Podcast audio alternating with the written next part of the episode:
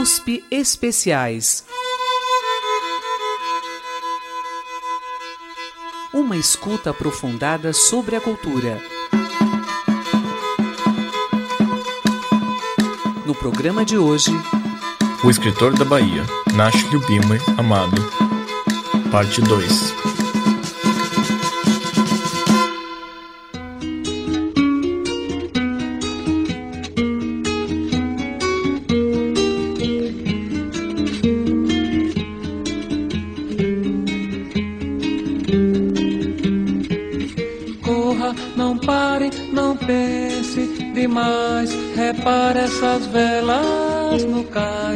A vida cigana.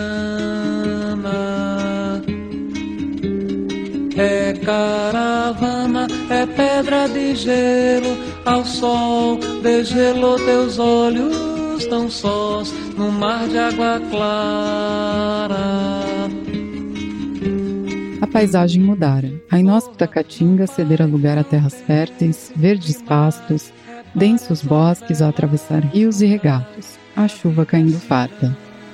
Haviam pernoitado nas vizinhanças de um alambique, plantações de cana balançando ao vento. Um trabalhador lhes dera detalhadas explicações sobre o caminho a seguir.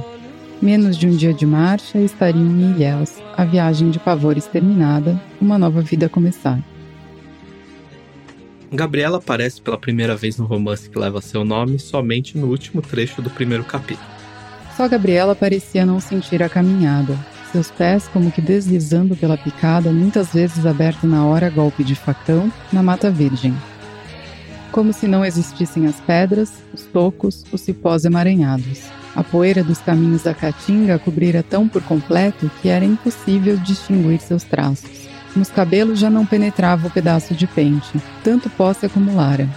Parecia uma demente perdida nos caminhos, mas Clemente sabia era deveras, e o sabia em cada partícula de seu ser, na ponta dos dedos e na pele do peito. Quando os dois grupos se encontraram no começo da viagem, a cor do rosto de Gabriela e de suas pernas era ainda visível, e os cabelos rolavam sobre o cangote, espalhando perfume. Ainda agora, através da sujeira envolvê-la, ele enxergava como a vira no primeiro dia, encostada numa árvore, o corpo esguio, o rosto sorridente, mordendo uma goiaba. Repare essas velas que a vida. Em Jorge Amado, uma biografia, José Aguiar conta que o autor tentava terminar o romance há algum tempo já. Depois de algumas interrupções, ele começa a escrever a obra, batendo na máquina de escrever e com a felicidade aumentando conforme as folhas se avolumam. Rosa, personagem de São Jorge de Ilhéus, deu origem a Gabriela no novo romance. De acordo com a biografia, para a mudança do nome contribuiu um versinho que o autor tinha na lembrança: cheiro de cravo, cor de canela. E para a personalidade da personagem, pode ter contribuído uma publicação no jornal Para Todos, que Jorge colaborava naquele momento, de um verso do poeta francês Prévert: Sou assim como sou, porque assim fui feita. Eu nasci assim, eu cresci assim, e sou mesmo assim, você sempre assim, Gabriela. O livro se torna um sucesso instantâneo. No Brasil, teve seis edições em sete meses. A crítica também foi positiva. Ganhou em 59 o prêmio Jabuti na categoria romance. E junto ao livro, lançou um álbum com seu grande amigo Dorival Caymmi, Canto de Amor à Bahia e quatro acalantos de Gabriela, Cravo e Canela. Ó que fizeste sultão de minha alegre menina. Palácio real lhe dei, um trono de pedraria, sapato bordado a ouro, esmeraldas e rubis, ametistas para os dedos, vestidos de diamante, escravas para servi-la, um lugar no meu dossel, e a chamei de rainha. O romance Oh, marca uma que nova fase do autor. Ao mesmo tempo em que se afasta do realismo socialista, tem uma reinserção em mercados que tinham fechado as portas para ele, como o caso dos Estados Unidos. Lá ele não era publicado há 15 anos, e com Gabriela alcança sucesso inédito. O editor do romance nos Estados Unidos falou ao New York Times: Acredito que Gabriela seja um dos grandes romances da atualidade. A heroína, cor de canela, do Senhor Amado, tem a chance de se tornar tão internacionalmente famosa quanto aquelas outras encantadoras, Gina Lollobrigida e Sofia Loren. Gabriela se passa na década de 1920, em Ilhéus. Jorge Amado apresenta os diferentes personagens daquela sociedade. Os coronéis, como Osmundo Pimentel e Melk Travares, e o mais poderoso deles, Ramiro Bastos. Mundinho Falcão, um empreendedor que chega à cidade e desafia o poder local. As personagens femininas que sofrem com a opressão dos homens, como Glória e Malvina. E por fim, o casal de protagonistas formado por Gabriela e Nassib. Com esses personagens em enredo, o autor retoma as suas memórias da região cacaueira onde cresceu.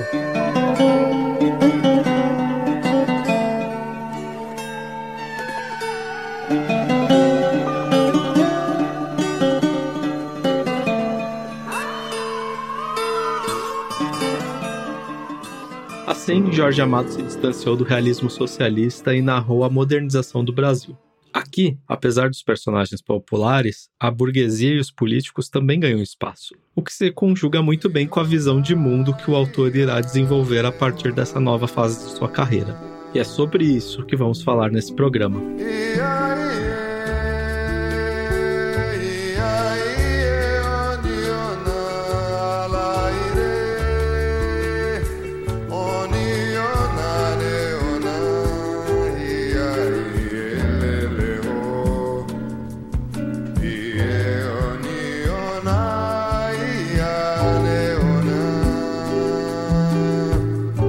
Filiado ao Partido Comunista Brasileiro desde a década de 30, Jorge Amado se consolidou como um autor do realismo socialista apenas com o lançamento de Subterrâneos da Liberdade, em 1954. No entanto, entre esse livro e seu romance seguinte, Gabriela, quatro anos depois, muita coisa iria mudar.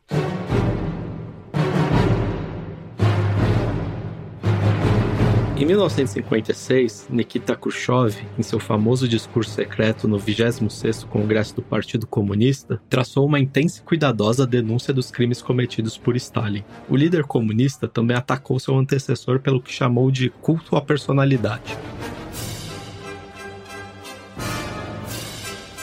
Então foi impossível esconder os problemas que existiam na União Soviética, e comunistas do mundo todo tiveram que rever suas posições. Para o autor baiano, a situação era para lá de complicada, como explica Josélia Aguiar, autora de Jorge Amado, uma biografia. O que ele diz, e a Zélia diz também, os dois dizem assim, que o discurso veio confirmar aquilo que eles suspeitavam, que eles já tinham visto que era esquisito, que era estranho, não foram totalmente pegos de surpresa, sendo que antes já no período que ele morava né, no exílio europeu, é, ele já tinha começado a perceber coisas esquisitas, coisas estranhas, já tinha começado a desconfiar de que as coisas não eram como ele imaginava.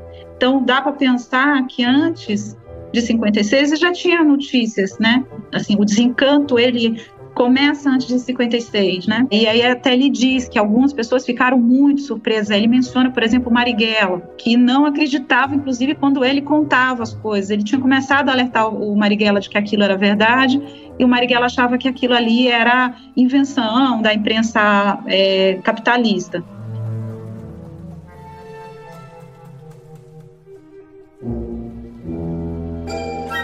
Na biografia, José Aguiar escreve que o desencanto com o stalinismo não começou numa data específica. Teria sido então um processo contínuo.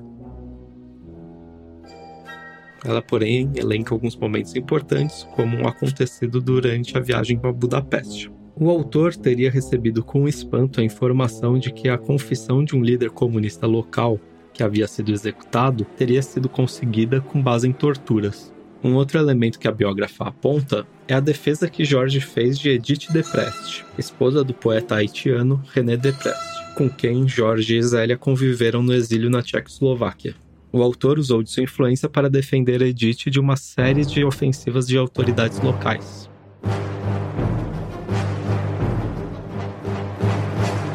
Vivendo e viajando para países comunistas em contato com a intelectualidade e a burocracia local, é bem provável que o autor tenha se deparado com arbitrariedades. Porém, isso não o impediu de omiti-las e fazer um relato ufanista dos regimes comunistas em um mundo da paz. Mas com a nova conjuntura, em 1956 mesmo, Jorge Amado toma uma decisão inusitada e brusca sobre uma de suas obras mais conhecidas na União Soviética até então, como nos conta Raquel Torres, doutora em História Social pela USP.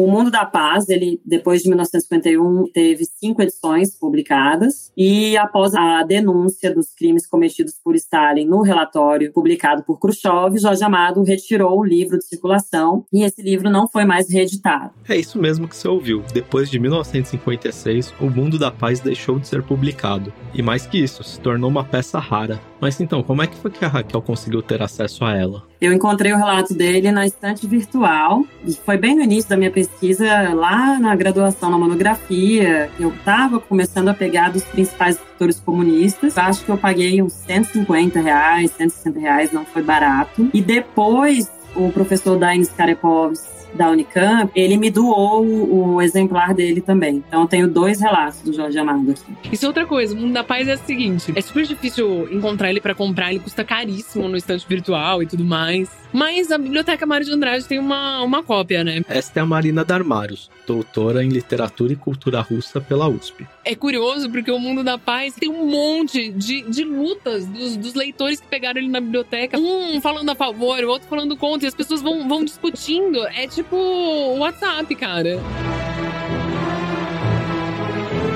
Mas se o discurso de Khrushchev serviu para confirmar as suspeitas de Jorge Amado acerca do Partido Comunista e da União Soviética, nem por isso as suas relações deixaram de existir. O Jorge Amado não é uma pessoa de rompimentos. Não dá para dizer, é, aí teve os crimes de Stalin denunciados em 56 e ele desistiu, enfim porque tem todo um processo em 56 de tentativa dele, de outros companheiros do partido, de convencer o partido a falar abertamente sobre o que tinha acontecido na União Soviética. Eles tentam fazer com que o partido fale abertamente disso e isso não acontece. Então, ele não rompeu com o partido, né? A gente for analisar os jornais da época, ele continuava saindo no jornal do partido com uma intensidade enorme. Ele continuava indo a convite da União Soviética para o Festival da Juventude, por exemplo, e que naquela época, quando esteve lá o Gabriel Garcia Marques se pronunciou contra o sistema soviético imediatamente, que não é algo que o Jorge Amado tenha feito. Ele não desiste do comunismo, entende? Ele passa ainda um tempo acreditando, e isso tem um texto dele dessa época que sai na imprensa popular. E nesse artigo, ele fala que se sente com as mãos sujas de sangue, vírgula, mas isso é a continuidade desse trecho. Mas acredito na maneira honrada com que erramos. Nós acreditamos na causa, acreditamos no futuro. Então, ele não quer se desligar do partido. O que acontece é, de fato, o processo de desligamento, porque as coisas vão acontecendo, as pessoas se distanciam dele. Como ele está pressionando o partido a falar do, que, do, do assunto, ele começa a ser um, visto como alguém que tem que ser deixado de lado então é um processo, processo de distanciamento é um processo longo. Para a professora e pesquisadora russa Helena Bilyakova, a mudança foi positiva para a obra de Jorge Amado. Mas pode ter sido bom que isso aconteceu. Ainda bem que aconteceu esse discurso secreto. E ainda bem que ele passou por essa decepção. Assim, ele pôde se libertar artisticamente. Imagina só se esse congresso não tivesse acontecido e ele continuasse escrevendo, claramente a contragosto, obras dentro das normas do realismo socialista. É provável que ele tivesse que passar por essa crise, ultrapassar esse momento para poder se tornar ele próprio. Esse novo autor, que como disse Beliakova seria Jorge Amado se tornando ele próprio, começou a tomar forma final com Gabriela Cravo Canela. Assim, a mudança política também afetou diretamente a produção literária do autor. Quando ele lança Gabriela Cravo Canela, na primeira edição, ele diz que ele vai lançar um ensaio sobre realismo socialista, que era um hábito que ele tem desde o primeiro livro. Ele lança um livro Aí ele coloca os livros que ele vai lançar. Ele coloca na primeira edição do Gabriela que ele vai continuar os Subterrâneos da Liberdade, ele vai lançar um livro de ensaio sobre realismo socialista e ele nesse momento diz que ele vai lançar um livro reunindo os poemas dele. Aí ele não faz nada disso e vira o autor, eu diria assim, sua melhor fase, né, que é a partir dos anos 60. Aí ele vira assim o narrador baiano, o romancista baiano. Mas afinal de contas, quem era esse novo narrador baiano? E como sua narrativa e estilo se distanciavam daquele anterior. Se você compara o texto desse Jorge Amado, posterior a Gabriela, e o texto anterior, muda alguma coisa no texto dele e ele se torna um autor não somente com mais humor, né, como tantos personagens, como o enredo, como a forma de contar, ela fica assim mais mais caudalosa. O primeiro Jorge Amado, ele tem é, cenário baiano, ele tem personagens baianos, mas existe um texto assim, um pouco mais objetivo. Aí você fala assim: ah, mas Mar Morto não é assim. Tá, Mar Morto é uma exceção. O Mar Morto é aquele Jorge Amado que ele vai virar depois. É aquilo que vai crescer nele, né? Pulou da cama. Como perder os enterros? Saiu do banheiro já vestido. Gabriela acabava de pôr na mesa os bules fumegantes de café e leite. Sobre a alva toalha, cuscuz de milho com leite de coco, banana da terra frita, inhame, aipim. Ela ficara parada na porta da cozinha, interrogativa. O moço precisa me dizer do que é que gosta. Engolia pedaços de cuscuz, os olhos enternecidos, a gula a prendê-lo à mesa, a curiosidade a dar-lhe pressa. Era a hora dos enterros. Divino aquele cuscuz sublimes as talhadas de banana frita. Arrancou-se da mesa com esforço. Gabriela amarrara uma fita nos cabelos. Devia ser bom morder-lhe o cangote moreno. Nassib saiu quase correndo para o bar. A voz de Gabriela acompanhava-o no caminho, a cantar. Não vá lá, meu bem, que lá tem ladeira. Escorrega e cai, quebra o galho da roseira. De modo geral, a primeira fase é uma fase em que o texto ele é mais direto, ele, como narrador, ele fica mais inventivo. As frases, a sintaxe, o vocabulário que ele usa. E eu não estou falando apenas de humor.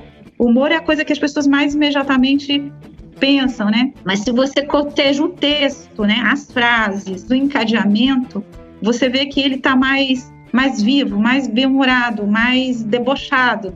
Aí você fala assim, ah, mas ele continua com aspectos de denúncia social? Sim, ele continua. Tanto se você pega o Pastores da Noite, é um livro que tem, por exemplo, uma das histórias é extremamente debochada, inventiva, mas é um livro cuja última história tem a ver muito com a primeira fase, que é uma história de como, por causa da especulação imobiliária, uma favela é, queimada, né? Querem aquele terreno para construir edifício, né?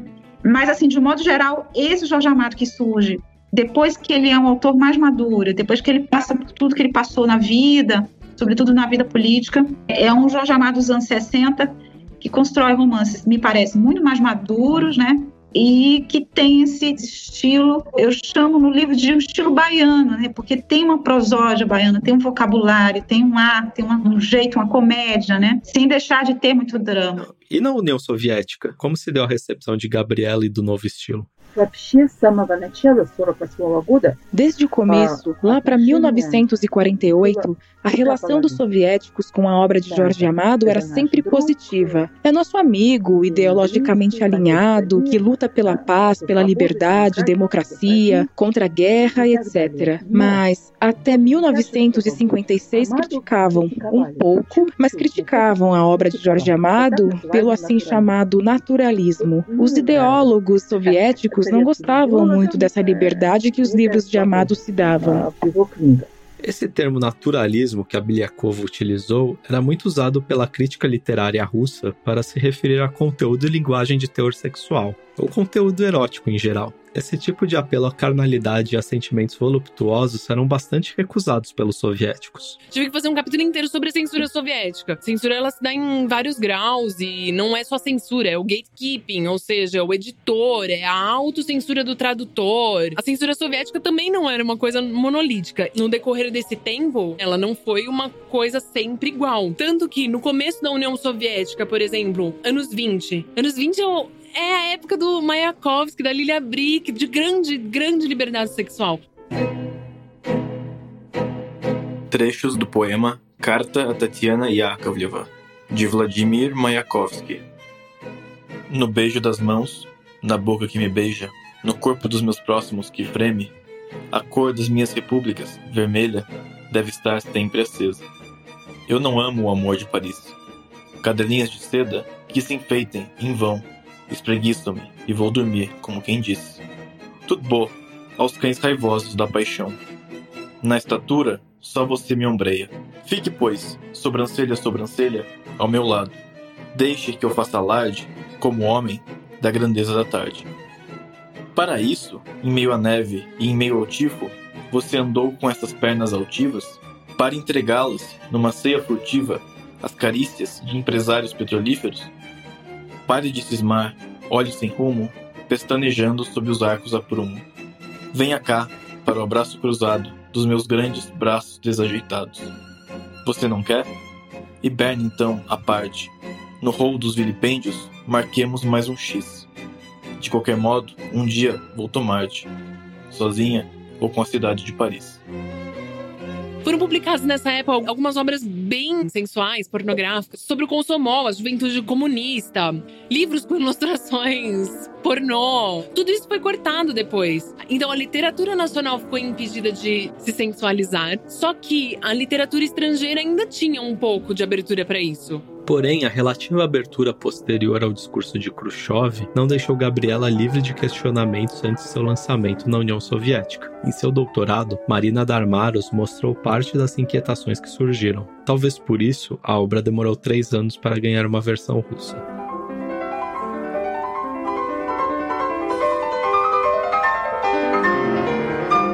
Conhecemos Jorge Amado há muito tempo. Talvez esta seja a nossa segunda década com ele. Nós o amamos e estimamos muito. Seu papel na vida social do Brasil, como sempre, é grande e, como sempre, ele continua a ser nosso amigo. Mas este livro se diferencia de toda a sua obra. E o objetivo da nossa reunião é elaborar nosso ponto de vista. Uma questão que se põe mesmo assim, existe o fato de a burguesia ter trazido o florescimento a essa cidade. Amado é uma pessoa de muita autoridade, e não publicá-lo significaria criticá-lo, e isso poderia influir de maneira negativa sobre ele.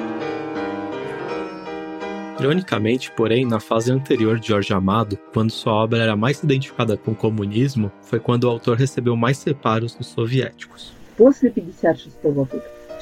Depois de 1956, pronto, mas nenhuma palavra de julgamento.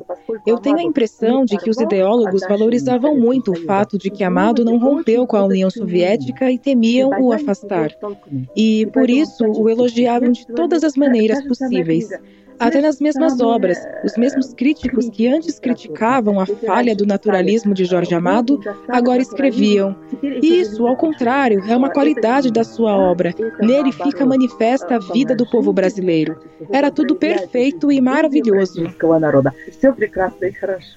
A relação da censura com o naturalismo era bastante ambígua, como a Marina pode nos explicar melhor. Então, por exemplo, uma pessoa que eu entrevistei foi o Boris Rodoman, que era um geólogo, professor da Universidade Estatal de Moscou, e que escreveu um livro que circulava entre os alunos que se chamava Minhas Relações de Chefia com as Alunas.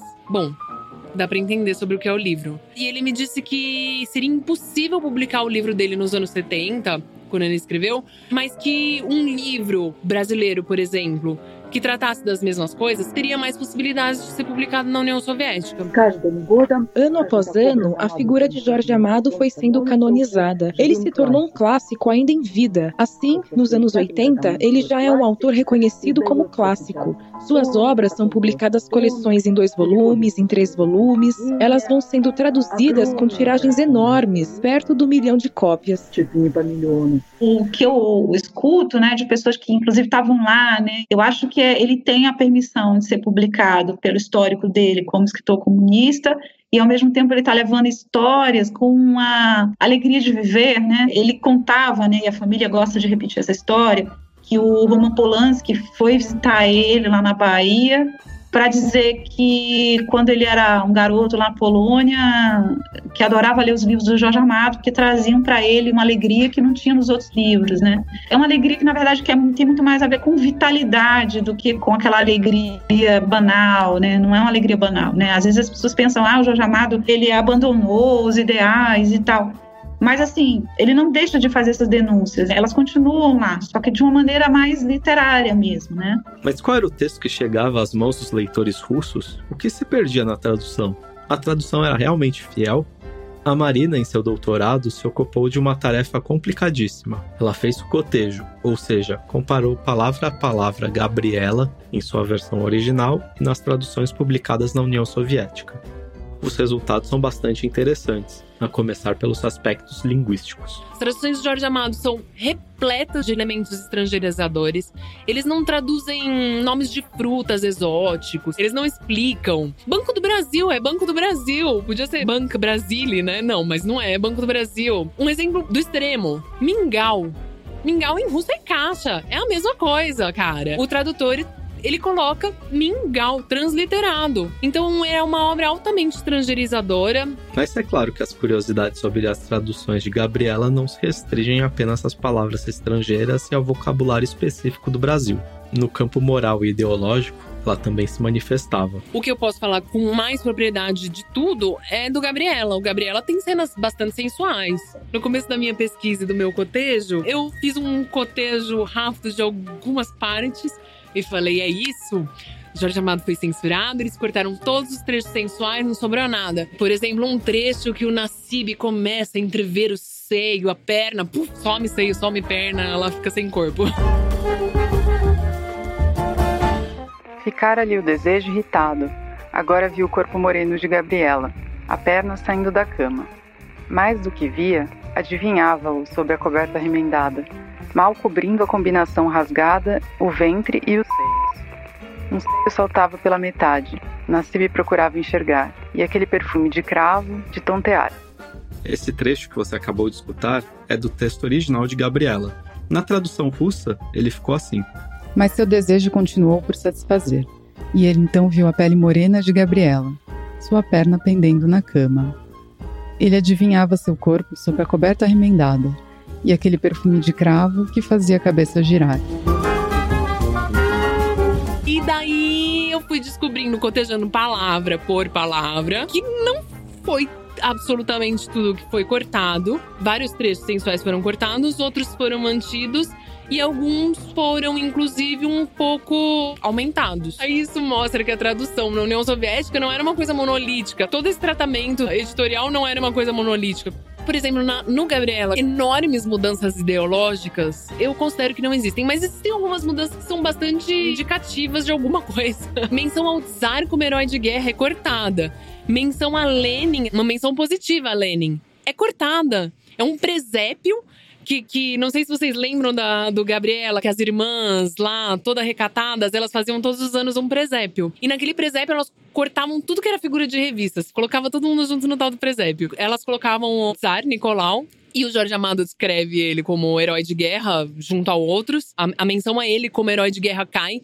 Agora, tem um trecho que ele diz: e Lenin não podia faltar, figura importante como ele, blá blá blá blá. Ou seja, uma, uma colocação positiva cai completamente. O Lenin não pode estar no presépio. Faz sentido, né? Lenin não podia mesmo estar ali do lado de Jesus.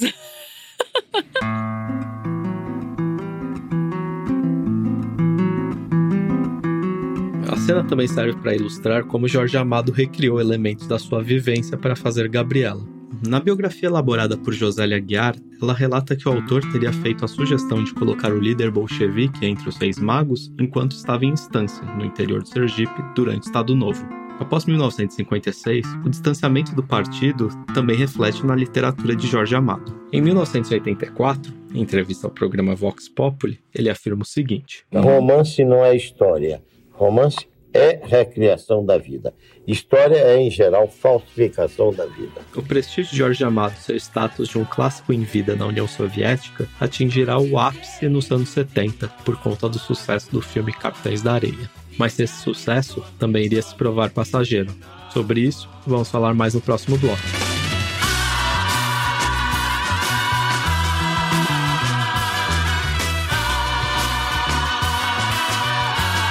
Sai daí. É logo mais.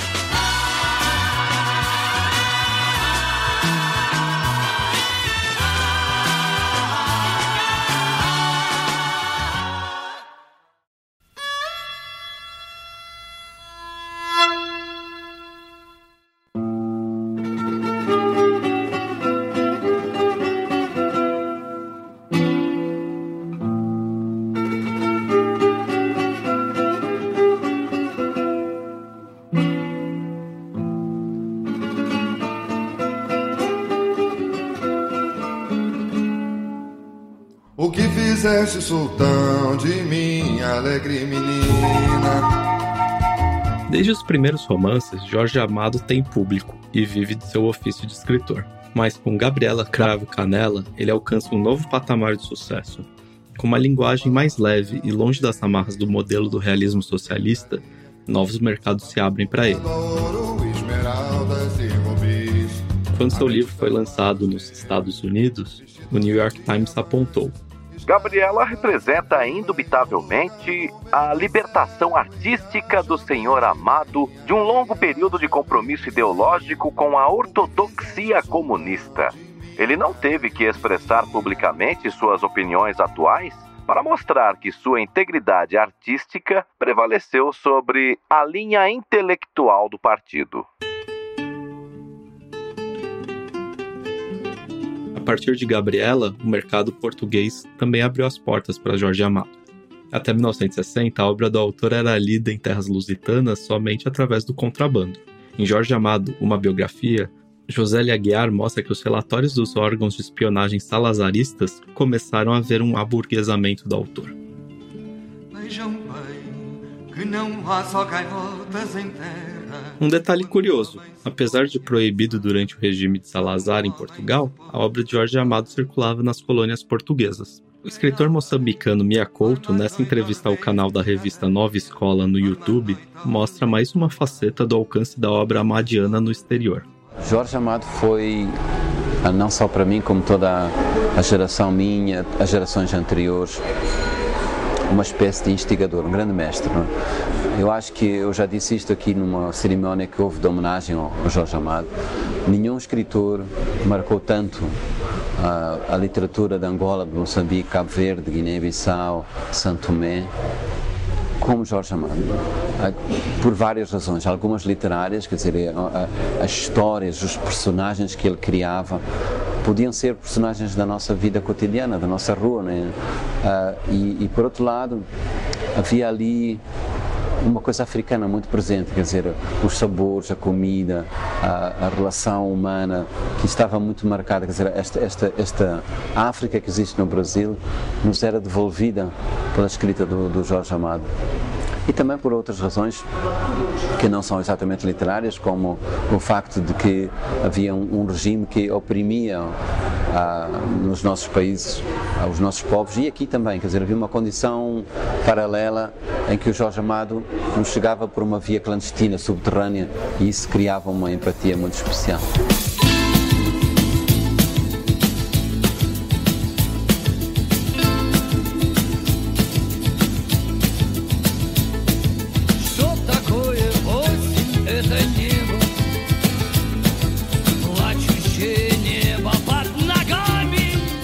Fim da Guerra Fria, o status e a recepção da obra de Jorge Amado também mudam. A professora russa Helena Bilyakova, estudiosa da obra do autor, fala sobre esse momento. E eis que chegam os anos 90. Acaba que o comunismo de Jorge Amado não é mais necessário à nova Rússia. Ele e seu comunismo se tornam algo ideologicamente distantes. Em pequenas tiragens, são publicadas apenas obras como Dona Flor, Gabriela, A Tenda dos Milagres, Capitães da Areia.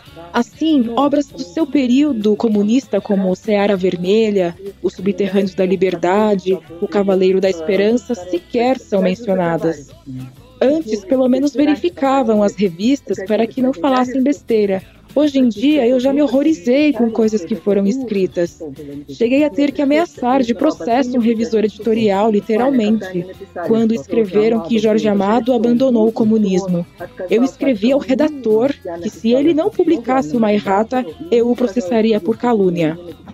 Então, as coisas estão mudando e, infelizmente, em uma direção ruim. E aí agora surge um novo líder entre os escritores brasileiros. E isso me incomoda muito, porque, a meu ver, ele distancia Amado do interesse dos leitores russos. E se perguntar sobre escritores brasileiros a um jovem russo, ele vai dizer em primeiro lugar Paulo Coelho. Isso me incomoda, me ofende e até mesmo me assusta. A vida e a obra de Jorge Amado, então, seguem tomando caminhos e tons diferentes ele vai assumindo a persona desse narrador baiano, um tanto diferente do escritor militante de sua primeira fase. Sobre essas mudanças, ele comentou em entrevista para o programa Agente de Expressão, disponível no YouTube. Houve um momento, por exemplo, que meu julgamento das coisas se passava sobre uma ideologia de ordem política. Tudo que é ideologia te limita. Porque a ideologia é como aquela coisa que põe nos cavalos, como é que chama isso aqui? Que é a videira, que impede que o cavalo veja a não ser aquilo que está na frente dele quando ele está puxando a carroça. Então te limita de uma forma terrível. Você é, não pensa por tua cabeça. A pesquisadora Josélia Guiar também comenta sobre esse contínuo processo de Jorge Amado. Então ele se torna um outro autor, quer dizer, o outro autor, ele é o mesmo autor, mas ele vira uma outra pessoa, né? Com o livro lançado aceito na comunidade comunista e aceito na comunidade capitalista. E aí ele muda para Salvador, e aí tem o golpe de 64, quer dizer, é tudo um processo, né? um processo muito longo. Então eu acho que o sucesso de Gabriela levou o Jorge Amado para um caminho que cada vez foi distanciando ele das atividades político-partidárias. Embora ele tenha a vida inteira dito que era uma pessoa de esquerda, né? Ele morre dizendo que é uma pessoa de esquerda, né? Há uma unidade na minha obra que vem do primeiro ao último livro, que é a unidade da minha posição diante da vida e diante do mundo. Trecho do filme Na Casa do Rio Vermelho de 1974, disponível no YouTube. Quer dizer, eu sou um escritor ao lado do pobre contra o rico, ao lado do futuro contra o passado, ao lado da liberdade contra a opressão, ao lado da fartura contra a miséria, ao lado do socialismo contra o capitalismo. Toda a minha vida, em toda a minha obra nas entrevistas dele já no final da vida, quando ele completa 80 anos, é o momento logo posterior do fim da União Soviética, né, da independência de várias repúblicas. Então, nesse momento dos 80 anos, ele dá muitas entrevistas, né, aí perguntam: "Você acreditou no comunismo? Você deu boa parte da sua vida para essa causa? O que, que você tem a dizer?" Ele costuma repetir as duas coisas, né? Primeiro, que na época dele só era possível ser comunista sendo stalinista, se bem que, se você for conversar com os trotskistas, vão dizer que não é nada disso. Enfim. Mas ele fala isso. Ele fala que na minha época só era possível ser comunista do jeito que eu fui, mas agora as coisas são diferentes e é possível acreditar no socialismo com liberdade. E aí outra coisa que ele diz é o seguinte, que assim como a Revolução Francesa teve progressos e recuos que depois da Revolução Francesa houve um, período de muita obscuridade, né? Mas que o que aconteceu na Revolução Francesa não tinha volta. Ele dizia que no final, quando a gente fosse ver tudo isso em retrospectiva, que a gente ia ver que aquelas mudanças que aconteceram na Revolução Russa marcariam, né, para sempre a história da humanidade. Jorge Amado, nas suas obras está muito presente o aspecto do coronelismo, do caciquismo político. Eu queria saber como é que você vê essa regeneração do Antônio Carlos Magalhães, o chamado Toninho Malvadeza. Eu acho que não houve nenhuma regeneração. Trecho do programa Vox Populi da TV Cultura. É uma coisa da luta política imediatista. Eu conheço Antônio Carlos desde que ele era um garoto, um jovem repórter de imprensa na Bahia. Eu sou muito mais velho que ele. E sou amigo dele desde essa época. Ele trabalhava com um grande amigo meu no Diário Notícias na Bahia, com o Dorico Tavares Antônio Carlos foi um homem democrata, coitado, que teve, eh, viveu dentro disso. Se eu tivesse tempo, eu não tenho tempo, nós já estamos com 11 minutos de atraso. É, não posso ter que limitar a minha resposta. Se eu tivesse tempo, te contava tanto, tanta gente que Antônio Carlos impediu de ir para a cadeia, tanta gente que ele defendeu, eu te podia contar, você saía daqui com admiração enorme por ele. Muita gente às vezes se pergunta, ah, mas ele é, se aproximou de políticos de direita. Ele sempre teve bom diálogo com políticos de vários matizes. Por exemplo, na época em que ele muda para a Bahia, o governador Luiz Viana Filho, que é também de direita, havia forças mais obscuras a se vencer naquele momento e às vezes as, as pessoas não têm essa ideia do contexto, né? E para quem conhece com detalhe, né, esses aspectos da política baiana, isso fica muito visível. Vou dar um exemplo que é bem interessante para ilustrar. Você tem pessoas, na época em que Jorge Amado está lá, que são contra a existência dos candomblés, que querem fechar, entendeu? Eu acho que, que o Jorge Amado é uma figura muito do parlamento né? Ele dizia que ele era parlamentarista, né? Da negociação, da criação de um consenso, e isso explicaria assim essas ligações, né? Que as pessoas é, dizem, ah, mas ele era próximo de fulano, de cicrano, né? Nos anos 70, né? Que ele está na Bahia e o Antônio Carlos Magalhães vira prefeito, é o momento, por exemplo, que eles fazem o enterro do Marighella, o enterro dos ossos do Marighella. Ou seja, são, são dois aspectos, duas facetas, né? Do Jorge Amado na mesma época, né?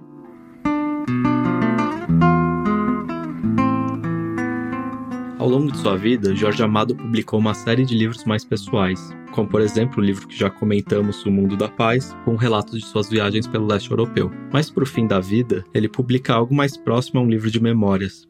Perguntamos para sua biógrafa quais diferenças que podemos encontrar nessas obras do autor, separadas por tantos anos e experiências diferentes. Dando aqui ênfase ao seu relato de viagens no mundo da paz e seu livro de memórias, Navegação de Cabotagem. O Navegação é um livro memorialístico, né? Ele era sempre muito cobrado, né, para fazer um livro de memórias. Daí ele até diz que navegação é um apontamento para um livro de memórias que jamais escreverei, mas é um livro de memórias, né? Então, assim, são, na verdade, gêneros diferentes. Eu diria que o primeiro caso, tanto Ronda das Américas como Mundo da Paz, são livros de viagem, não são crônicas de viagem que ele reúne em livro, e o Navegação de Capotagem é um livro de memórias. Comparando, né, esse jovem Jorge Amado que escreve essas crônicas enquanto viaja, ele é, sem dúvida, uma figura muito ligada ao partido, ao ideário comunista, aos valores, às figuras. Você reconhece aquela fala bem característica de um comunista da época, né? E conforme ele vai se distanciando, né, quer dizer, a partir do Gabriela, a partir disso de virar um romancista realmente baiano, ele vai se distanciando em termos de linguagem. A linguagem dele se, vai se distanciando dessa linguagem militante política, né? E é interessante você compara, por exemplo, ele tem um livro chamado Bahia de Ruas e Mistérios. Esse, esse livro, quando sai, em 1944, ele é bastante comunista, e aí ele tem que fazer reedições desse livro ao longo da vida, porque esse livro é um livro que ele precisa atualizar, que é um livro, é um guia da Bahia Né?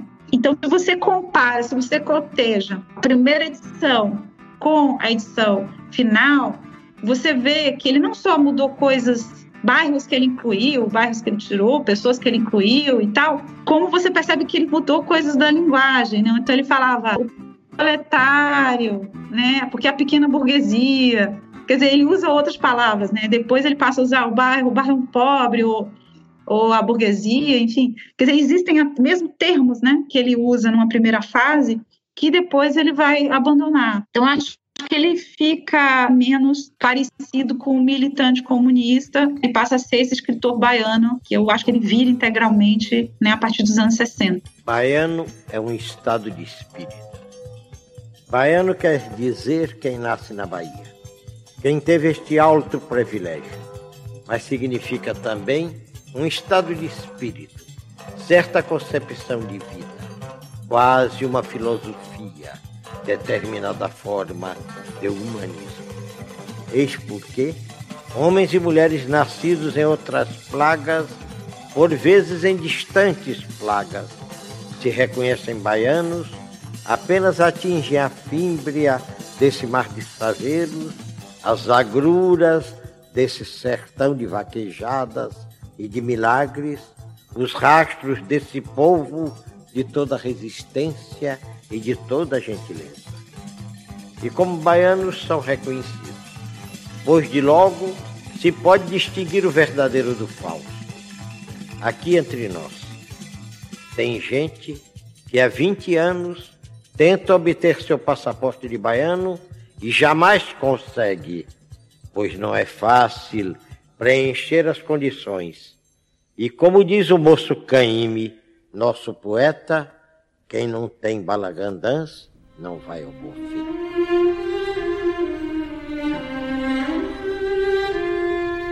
De uma maneira ou de outra, a vida e a obra de Jorge Amado foram capazes de produzir na vida de muitas pessoas ao redor do mundo impactos significativos de crianças a adultos, de poloneses a russos, de militantes comunistas a pessoas de direita, de americanos a cubanos, enfim, ao redor do mundo. Uma série de conexões que, assim como sua literatura se estabeleceu ora política ou ideologicamente, ora por sua tão característica alegria de viver. Neste programa, tentamos reunir algumas dessas conexões, das muitas influências que Jorge e sua obra cultivaram em várias pessoas ao redor do mundo. Assim também como ver um pouco de como esses estrangeiros tiveram influência sobre ele e sua obra. Por essa conexão por vezes quase mística e tão curiosa, por pessoas tão diferentes ao longo de tanto tempo que foram tocados pela obra desse autor brasileiro, Beliakova ainda comenta.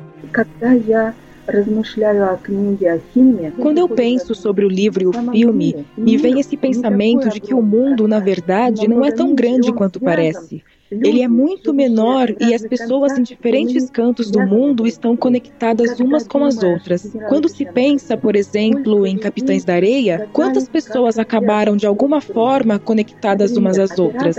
Por exemplo, o fotógrafo do filme Capitães da Areia, Ricardo Aranovich, era filho de um comunista que participou da Revolução Russa de 1905 em Odessa. Depois ele teve que fugir para a Argentina e Ricardo Aranovich nasceu por lá. Ele decidiu se tornar fotógrafo porque assistiu a um filme soviético, O Encouraçado Potemkin.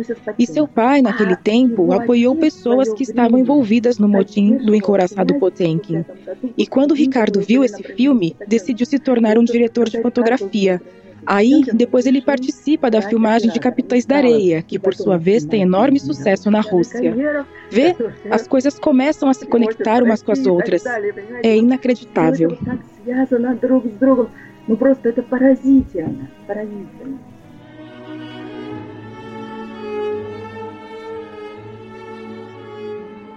Quase no final da entrevista com Josélia Aguiar, ela nos contou outra história bastante curiosa que também liga Jorge Amado, Capitães da Areia, Dorival Caymmi e o Encoraçado Potequim. Mas eu tenho uma história bem legal para contar, que quando eu estava entrevistando pessoas que conheciam Jorge Amado, enfim, é, eu conversei com um jornalista baiano bastante conhecido, jornalista e poeta baiano, Inclusive, ele é biógrafo do Glauber Rocha, é o João Carlos Teixeira Gomes. E ele me contou o seguinte, que o sonho dele era ir para Odessa por causa do Encoraçado Potemkin, porque ele tinha visto o filme, o Encoraçado Potemkin, ele queria ir para Odessa, para as escadarias de Odessa e tal. Aí ele chegou lá em Odessa, sentou nas escadarias, aí, tipo, realizando o sonho dele. Aí passaram as crianças de um coral cantando é, Minha jangada vai sair pro mar Aí ele disse que ele falou assim: Eu tô morrendo, tô tendo derrame aqui agora. Porque deve ser assim que se morre, a morte deve ser isso aqui. Aí passou uns minutos, aí as crianças continuaram e falou: Gente, eu não morri, o que é isso? Que já isso? Foi aí que ele foi saber que teve o filme, que tinha a música, que a música ficou popular e que as criancinhas lá nos, nos corais da vida aprendiam aquilo para cantar, entendeu?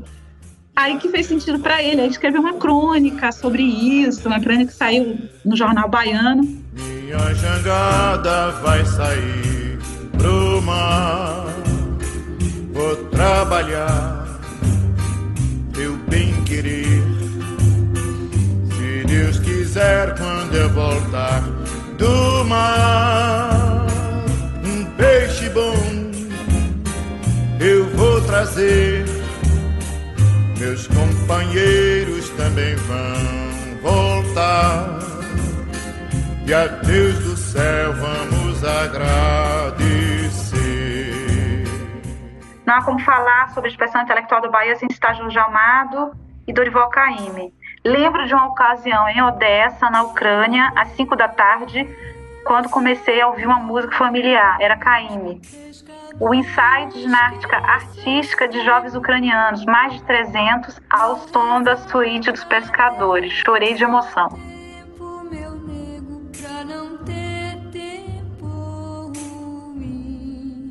Isso, na verdade, é a cara do Jorge Amado, né? Essa história, assim, do cara que vai lá e ouve a música do Caíme na, na Rússia, né? É muito, muito, muito legal isso. Da República dos Vagabundos aos Capitães da Areia, de Dorival Caymmi à banda Acor, dos capitães brasileiros aos líderes de gangues russas. A vida e a obra de Jorge Amado carregam uma série de conexões com diversas culturas, modos de vida e visões de mundo. Mas afinal de contas, não é isso que se espera de uma boa literatura?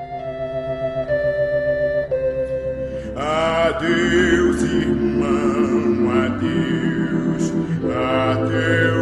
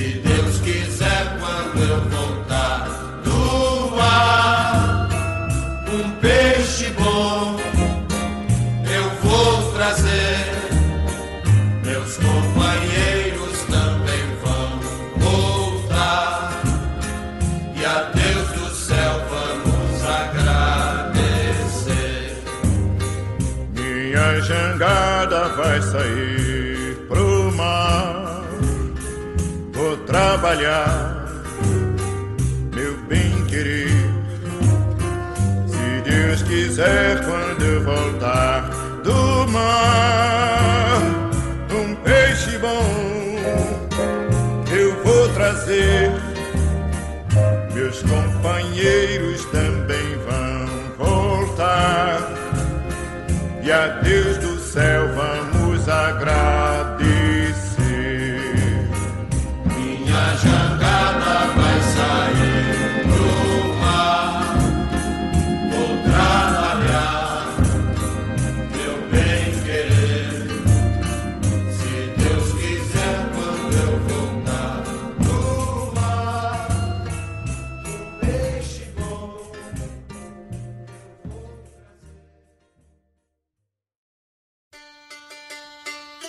Produção e roteiro: Paulo Calderaro e Thales Figueiredo.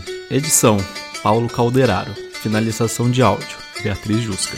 Gravação de áudio adicional: Maria Kaufmann. Locução adicional: Cido Tavares, Johnny Cavalcante, Elke Lammers, Paulo Calderaro, Gustavo Xavier. Pesquisa musical: Gustavo Xavier, Vitor Ramires, Raquel Novaes e Eduardo Oliveira. Apresentação: Thales Figueiredo.